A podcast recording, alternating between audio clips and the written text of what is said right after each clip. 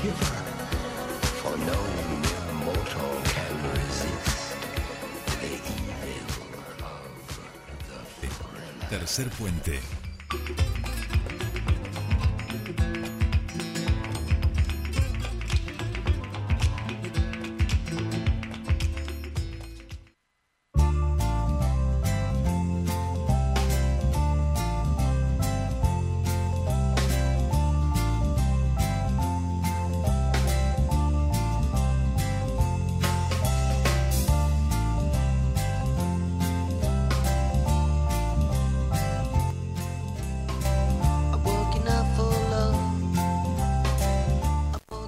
Bien, ya estamos aquí, comenzamos nuestro espacio de entrevistas aquí en Tercer Puente y lo vamos a saludar al diputado Andrés Blanco del Frente Izquierda de los Trabajadores que ya nos está escuchando para que nos comente sobre la sesión de ayer y particularmente la votación del, presupuesto, por supuesto, pero también de algunos artículos eh, que tienen que ver con los trabajadores, con los trabajadoras y que en ese sentido él votó también a favor. Andrés, muy buenos días, te saludan Sole y Jordi, bienvenido a Tercer Puente.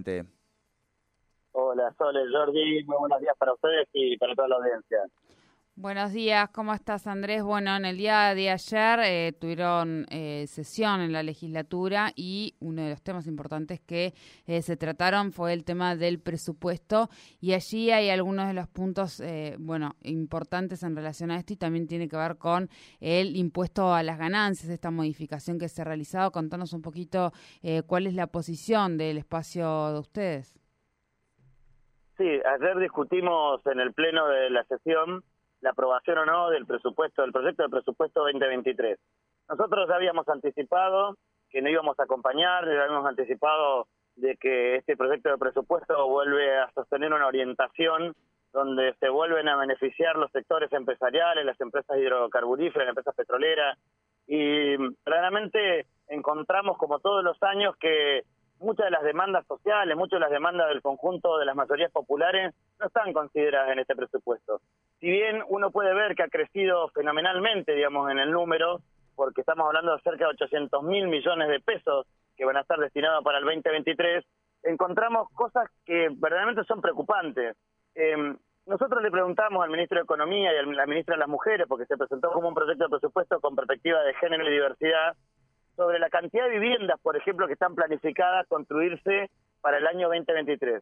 Solamente hay proyectadas 1.500 viviendas con suerte, podríamos decir, cuando el déficit habitacional en la provincia supera las 100.000 familias que no tienen vivienda, que ingresan permanentemente habitantes a Neuquén y que este esta perspectiva que le, imprimen a este proyecto en, la- en materia de vivienda está completamente por fuera de la realidad que viven muchos neuquinos y neuquinas. Eso para marcar algunas de las cuestiones, ¿no? Eh, lo que también vimos nosotros con mucha preocupación, que lo vemos todos los años, pero esta vez nos parece que es escandaloso y que no lo podemos naturalizar, eh, el presupuesto designado a infraestructura en educación de 11.200 millones de pesos.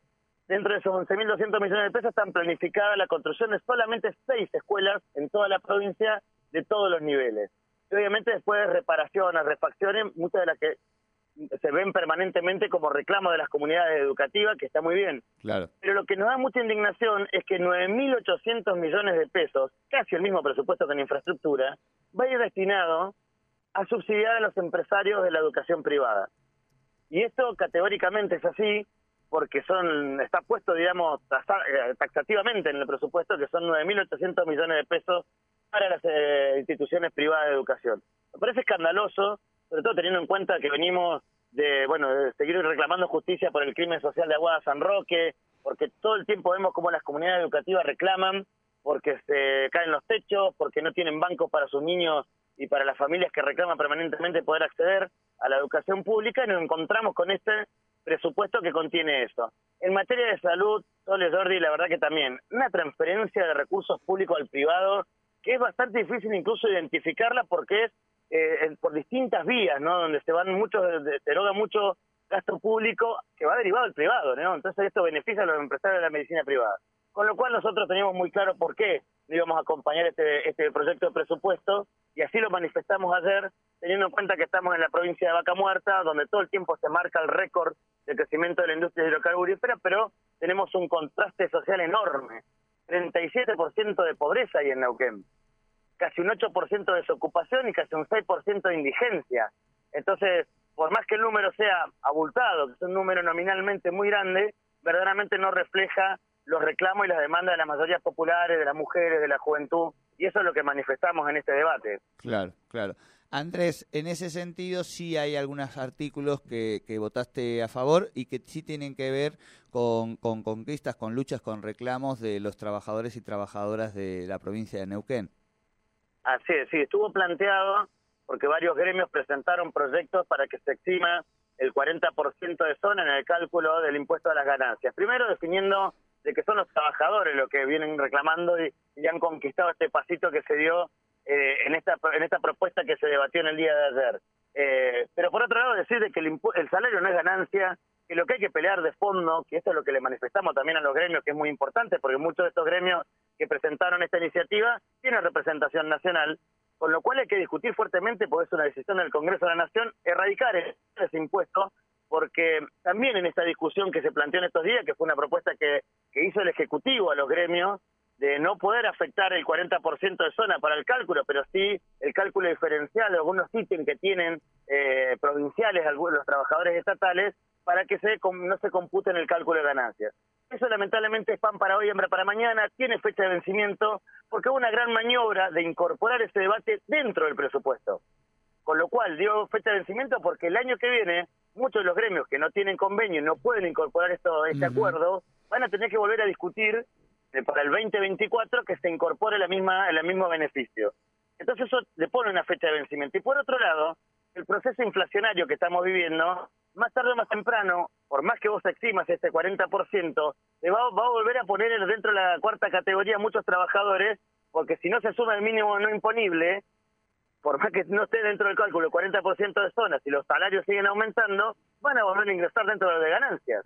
Entonces, con nosotros lo que hay que pelear por la de fondo, erradicarlo directamente, y bueno, decir que en esto también dejamos esa advertencia marcada, porque tampoco teníamos muy claro cómo van a hacer, cómo van a hacer verdaderamente para incorporar dentro del recibo de sueldo, digamos, este ítem que se va a aplicar. Pero bueno, eh, era importante igual acompañarlo porque es una, una demanda y un reclamo histórico. Claro, claro. Uh -huh. Bien, bien, bien. Bueno, Andrés, como siempre, muchísimas gracias por esta comunicación con nosotros aquí en Tercer Puente. No, por favor, muchas gracias a ustedes como siempre. Bueno, muchísimas gracias. Hablábamos con el diputado provincial del PTC Fitunidad, Andrés Blanco, en relación a dos temas que ayer se trataron en la legislatura. Uno tiene que ver con el presupuesto para el año 2023 de la provincia, el cual su espacio no acompañó, y el, la modificación, el impuesto a las ganancias eh, de los trabajadores y trabajadoras estatales.